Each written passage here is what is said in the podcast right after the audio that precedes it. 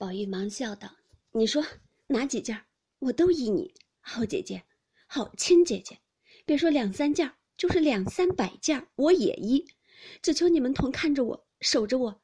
等我有一日化成了飞灰，飞灰还不好，灰还有形有迹，还有知识。等我化成一股青烟，风一吹便散了的时候，你们也管不得我，我也顾不得你们了。那时凭我去，我也凭你们爱哪里去就去了。”话未说完。急得袭人忙握他的嘴说：“好好的，正为劝你这些，倒更说得狠了。”宝玉忙说道：“再不说这话了。”袭人道：“这是头一件要改的。”宝玉道：“改了，再要说你就拧嘴。还有什么？”袭人道：“第二件你真喜读书也罢，假喜也罢，只是在老爷跟前或在别人跟前，你别只管批驳翘棒。”只做出个喜读书的样子来，也叫老爷少生些气，在人前也好说嘴。他心里想着，我家代代读书，只从有了你，不成望你不喜读书。已经，他心里又气又愧了，而且背前背后乱说那些混话。凡读书上进的人，你就起个名字叫做陆度。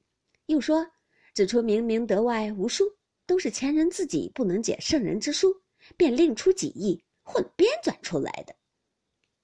这些话，怎么怨得老爷不气，不时时打你，叫别人怎么想你？宝玉笑道：“再也不说了，那原是那小时不知天高地厚，信口胡说。如今再不敢说了。还有什么？”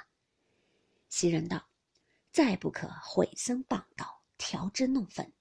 还有更要紧的一件儿，再不许吃人嘴上擦的胭脂了，与那爱红的毛病。”宝玉道：“都改，都改。再有什么，快说。”袭人笑道：“再也没有了，只是百事检点些，不任意任情的就是了。你若果都依了，便拿八人轿也抬不出我去了。”宝玉笑道：“你在这里长远了，不怕没八人轿你坐。”袭人冷笑道：“这我可不稀罕的，有那个福气，没有那个道理，纵做了也没什么趣。”二人正说着，只见秋文走进来，说：“快三更了，该睡了。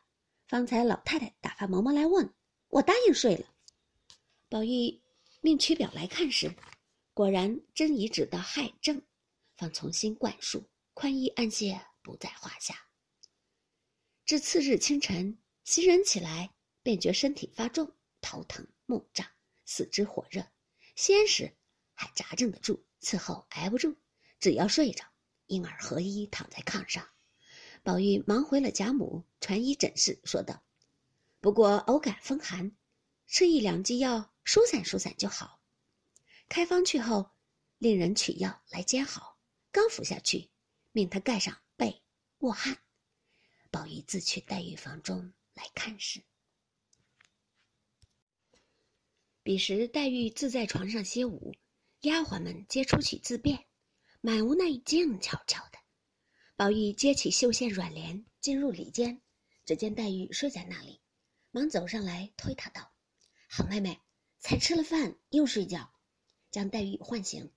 黛玉见是宝玉，便说道：“你请出去逛逛，我前儿闹了一夜，今儿还没有歇过来，浑身酸疼。”宝玉道：“酸疼事小，睡出来的病大，我替你解闷儿，混过困去就好了。”黛玉只合着眼儿说道：“我不困，只略歇歇，你且别出去闹会子再来。”宝玉推他道：“我往哪里去呢？见了别人就怪腻的。”黛玉听了，嗤的一声笑道：“你既要在这里，那边去，老老实实的坐着，咱们说话。”宝玉道：“我也歪着。”黛玉道：“你就歪着。”宝玉道：“没有枕头，咱们在一个枕头上。”黛玉道：“放屁！”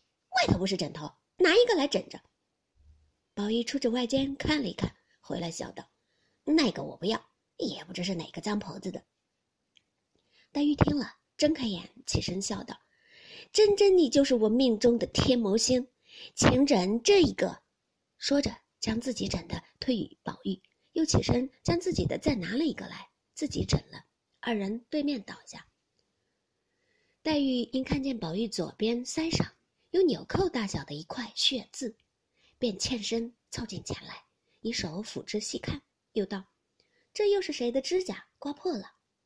宝玉侧身，一面躲一面笑道：“不是刮的，只怕是才刚替他们淘露胭脂膏子蹭上了一点儿。”说着，便找手帕子要开市。黛玉便用自己的帕子替他开市了，口内说道：“你又干这些事儿了，干也罢了，必定还要带出幌子来。便是舅舅看不见，别人看见了，又当歧视新鲜话去学舌讨好，吹到舅舅耳朵里，又该大家不干净惹气。”